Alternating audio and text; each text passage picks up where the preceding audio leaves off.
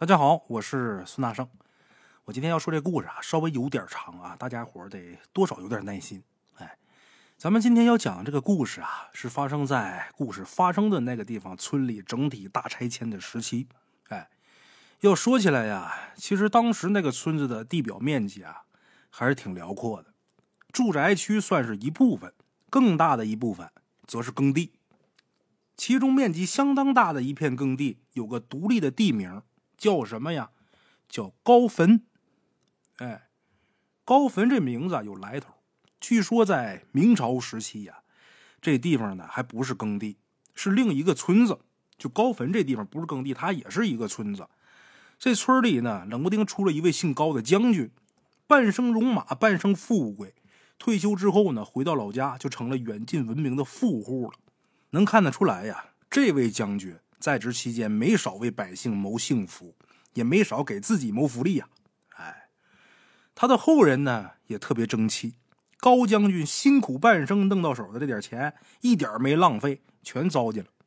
啊，打那之后呢，高家没经过几代时间就彻底没落了。这期间呢，高家辉煌的那些年呢，堪称是人丁兴旺。人有了条件呢，就喜欢讲究，于是呢，就圈了一大块地做自家的祖坟，就是后来被称为高坟的这块地。哎。后来高家人呐不负众望，全埋那了，啊！之后这一大片坟地啊，就在那儿风吹日晒，矗立了不少年月。时间一晃到了上个世纪一九四九年，新中国成立，很快就到了人有多大胆，地有多大产那疯狂年代了。高坟呢，迎来了他的焚声浩劫啊，全部变成了耕地了。可能是鬼也有怕人的一类吧。也可能是时间太久了，没人记得了。高坟被平掉的时候，也没发生什么特别的事儿。哎，时间继续往前走，有一位老人呢，在中国的南海边画了一个圈儿，这圈里边写了个“拆”字。哎，拆完这效果不错啊。那位老人兑现了之前的承诺，让一部分人呢先富起来了。哎，村长呢紧跟时代潮流，看到祖国形势一片喜人，于是大手一挥呀。也拆，之后呢，村里就欢天喜地的迎来了大拆迁时代。因为原先这个坟地变成耕地的时候啊，主要目的是为了种粮食，所以呢，平坟呢，它并不需要深挖，只要把坟头给弄平就行了。可现如今呢，要盖房子，那跟种地可就不一样了。因为建房目标啊是最少五层的居民楼，所以呢，这地基得深挖，这一深挖。就挖出了很多之前没想到的东西，哎，最早呢是一些骨头啊，还有一些瓶瓶罐罐，能看得出来呀，这些尸骨埋在地底下这年头啊都不短了。这些瓶瓶罐罐的做工呢都比较粗糙，能看出来这年代也挺久远了。但是呢，单从这个做工上来看，就算它是古董，估计也值不了几个钱。哎，当时那些装殓尸骨的棺材呢，都已经风化了。挖坑的时候呢，是直接挖到尸骨和那些坛坛罐罐的，也没有任何阻碍。在这个尸骨周围啊，有那么一圈看着像是棺材的轮廓的黑色土壤，能看得出来，这地方曾经是有棺材的，是岁月把这棺材给弄没了的。哎，这个期间呢，虽然经常有尸骨之类的被发现，但是呢，并没有发生什么让民工动工之前挺担心的那些事儿。直到有一天。竟然挖出一口没有风化的棺材。这口没风化的棺材呀，它也是木质的，但是具体是哪种木头就不知道了。清理干净棺材周身的泥土以后，能看出来这棺身呐曾经是涂过一层红漆，现如今这漆都斑驳了，显得非常的陈旧。因为不知道这个棺材的完整性，所以一开始啊没敢移动这棺材。就是把这棺材周围的泥土啊都清理干净以后啊，一群民工就围着这个棺材商量怎么办。这时候有人提议就说了啊，咱直接报告领导，让领导决定呗。这时候有人就反对，说让领导决定，让他决定什么呀？决定谁躺进去？商量一会儿之后，大伙儿就决定啊，咱们先打开看看，因为在那个年月呀，很多人已经有了古董的概念了，就知道这土里长出来的东西啊，它不一定值钱。但是土里挖出来的东西，它只要不是吃的，一般都能值几个钱。经常看到有一些意淫故事当中，如果涉及到主角顶着光环去农村收古董，基本都是村民狗屁不懂，把很值钱的宝贝贱卖给主角。哎，其实啊，这种事很少发生的。咱不说其他村子啊，至少咱们故事里边这个村子，所有的农民都知道古董值钱，因为隔三差五的呀，就有去收宝贝、去捡漏的这些城里人。一个村子互相之间都通着气儿，时间稍微久了之后呢，谁能不明白这道理呀？何况村里的一些长辈呀，也是很有见识的。哎，至于农民工呢，在刚开始大拆迁的时代啊。他们时不时就会挖出这些东西，就算是见识不多，经验还是有的。哎，所以很快大家伙啊就决定把这个棺材呢打开看看，先看看再说。就这样说干就干。工地上嘛，别的不敢说，工具多，锤子、凿子、镐头、电锯什么都有。没多大一会儿就把这棺材给破开了。打开之后呢，看见一个。身穿清朝服装、死相安静的这么一个死尸躺在里边，头上贴着一张用朱砂写的黄符，嘴里边长着长长的獠牙。打开棺材的一瞬间，竟然看见这死尸睁了眼了。哈哈，我如果这么讲啊，那我说的是林正英的电影。哎，我瞎胡掰呢。我重新说啊，我重新说，这棺材打开之后到底是怎么回事哪有那么玄乎啊？没有。其实这个棺材打开之后啊，先是一股恶臭瞬间弥漫，有旁观的甚至直接都给熏吐了。几个人合力把这棺材盖放一边，等这味儿散开之后，大伙才重新靠近。靠近之后还能闻见那股恶臭很重的气味。初步估计啊，棺材里面那位下葬以后他就没洗过脚啊。然后大家伙呢，炸着胆子往棺材里边看。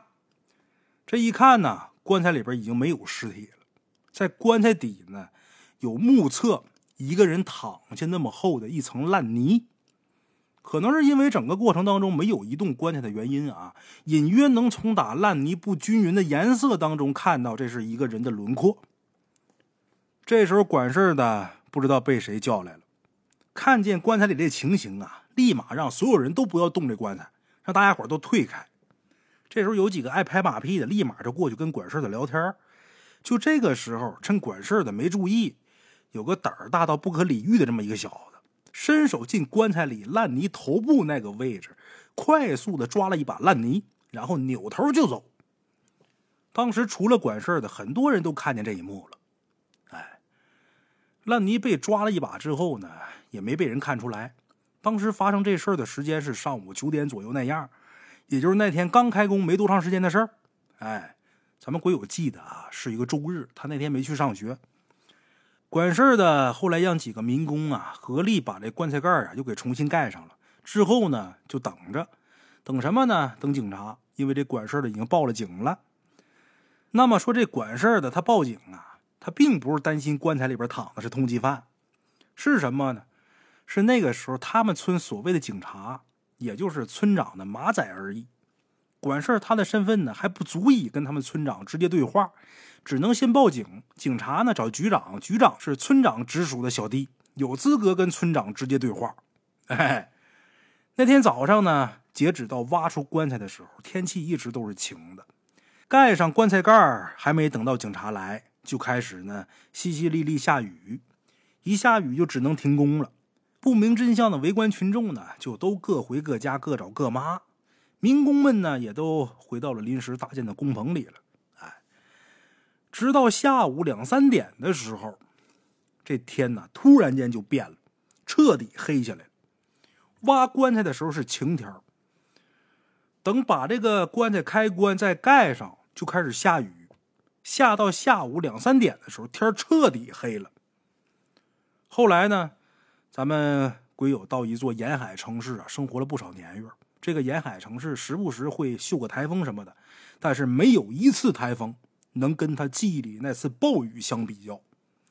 那次暴雨绝对是实力碾压，整个天空就那天啊，黑的就跟夜里一样。下午两三点嘛，黑的跟夜里一样。他们家房子都能感觉到晃动。真的是到了可怕的一种境界，一直持续到天真的黑下来。就这大暴雨下的，第二天的街上满地狼藉，所幸啊，建筑物都没有被破坏。遭破坏最严重的，据咱们鬼友知道来说啊，有俩地方，一个是头天挖出来棺材那地方，头天挖的那个坑已经被雨水彻底填平了。另外就是几个农民工那工棚被连根拔起，连找都没处找去，就不知道刮哪儿去了。之后据说。是大风拔起工棚的时候呢，把人给伤着了，所以那个位置的工事啊就先暂停了。那工棚里的几个民工呢，有几个直接去旁边的工地了。毕竟大拆迁这规模不小，整个施工现场啊很大，哎，这个地方干不了了，上别的旁边干去。还有几个民工呢，当天不是被伤着了吗？然后就回家自己养伤去了。挖出棺材这工地呢，暂时停工。因为被大风把这个棺材坑直接给埋了嘛，所以一开始啊，大伙都以为这棺材呀还在土里边。上头说不让继续动工，就有人猜是因为这个棺材的原因。因为那天的天气啊太邪性了。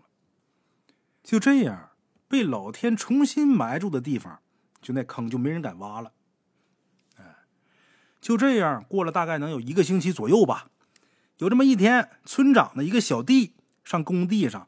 找到当时工地那个管事的，俩人一开始呢躲屋里边私聊，聊着聊着就吵了起来了。这俩都是狗腿子，俩人都觉得自己才是前腿啊，互相不服，越吵越凶。但是语言能力实在是不咋地，翻来覆去呢就是一个意思。村长这个小弟啊说少了一个耳环，让管事的交出来。管事的说没这事儿，不知道。一直吵到大家伙都听腻了之后呢，就有人上去劝架。说哎哎，别吵了，别吵了啊！来，这是铁锹，哎，这是镐头，是男人吗？这都能忍，还是男人吗？这俩人一看这架势，不吵了。那 村长的小弟放完狠话就走了，然后大家伙就问这管事的说几个意思啊？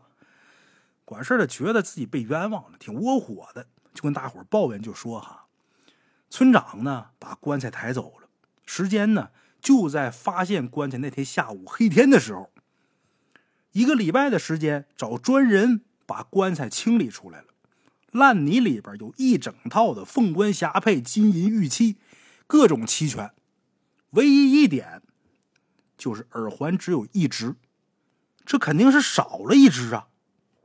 所以村长就让小弟来工地问问。这小弟呢？天生聪慧过人，瞬间就推理出肯定是工地管事的偷偷拿走了，于是直接就让管事的把东西交出来。不过当时在现场的很多农民工都知道，丢的那耳环不是让管事拿走的。哎，其实这事儿到这儿啊，基本就尘埃落定了。一番盘问下来，管事的就知道那只丢的耳环呢，八成是被抓泥的那工友拿走了，而那个农民工呢。当天夜里边，因为刮大风的时候受了不轻的伤，停工回家休养了。哎，正巧呢，那天下午上面又派人来找工地管事的，管事的就跟着去了。管事的跟上面进行了怎么样的对话，那大家伙其他人不得而知。光知道第二天一早，这管事的就收拾了一下简单的行李，说要出趟门办点事儿，把工地的工作安排一下就走了。哎大概过个十几天的时间，这管事的才终于回来了。他先去找到村长报了到，能直接跟村长对话，这是相当难得的。之后，这管事的回到工地，继续原来的工作。除了人变得有点不太爱说话，说话经常走神以外啊，没什么太大的变化。而原来挖出棺材的那一整片土啊，都被重新规划了，全部建成了不需要深挖地基的二层小楼。至于棺材那个位置，荒了五年左右，才盖起了一座跟周围一样的小楼。在那之前，棺材周围都已经整整齐齐的盖好了，唯独这一小片荒地在那荒着，格外扎眼。那么说，至于棺材里的东西具体到哪儿了，耳环到底找没找回来？鬼友讲话的，咱们这些个普通老百姓就真不知道了。老百姓能看到的就是这口棺材。被挖出来之后，那天那邪性的天气，哎，这是第一口棺材的故事。咱今天这故事叫两口棺材，咱再说说第二口棺材。哎，这第二口棺材呀，是发生在鬼友他们邻村的事儿。那年头也有点久了，加上不是咱们鬼友他们自己村的事儿啊，细节知道的不多，所以呢，提起这故事，是因为呢，这故事跟上一个有相似之处。这故事发生的时间呢，比大拆迁时代啊早很多，是大跃进时代啊。一个萝卜重千斤，两头毛驴拉不动那会儿，哼，平坟开荒，开出耕地以后就要挖井，纯手动挖井啊。一铁锹一铁锹的挖，一根绳子吊着两个人往挖出来的那坑里边慢慢下降，再有个人用绳子系着筐，把这俩人挖出来的土装筐里边之后，再往上拽。周而复始，这洞是越挖越深，具体打了多少米没有记录，直到打不动，啊，打不动呢，是因为铁锹遇到了无力突破的阻碍。一番试探以后，确定了是一块石板，很重很厚的一块石板。凭当时的工具，根本就没有办法破坏。于是大家伙就把攻势暂停了，研究一番之后，决定人定胜天，挖不动石板，咱就拐个弯往旁边挖一挖试一试。往石板周围这一挖，发现这石板这面积其实不大。再往下挖。发现这个石板呢，其实就是个两米见方左右的长方形巨石，啊，咱们后世啊，总有人质疑，单凭人力怎么能造出金字塔、巨石阵、复活节岛、石像这些东西的？其实啊，在咱们故事发生那会儿，当时他们是如何单凭人力就把那么一大块巨石从打地底下弄出来的？这也是个后人觉得很破坏认知习惯的事儿啊。但这玩意儿确实是弄出来了，因为巨石的这个形状啊有点蹊跷，大家伙就决定啊研究研究。于是呢就开始动手清理这巨石的表面。很快清理干净之后呢，才发现这根本就不是什么巨石，是一个石头棺材。哎，石头棺材表面呢雕刻着相对现在来说很粗陋的花纹。从棺盖和这个棺体来看，这个石棺的厚度啊。少说也得有十公分，实质像是花岗岩。哎，咱说那时候可是全国人民致力于打倒一片牛鬼蛇神的年代啊，是真正意义上不懂古董，没有人觉得这东西珍贵的时候。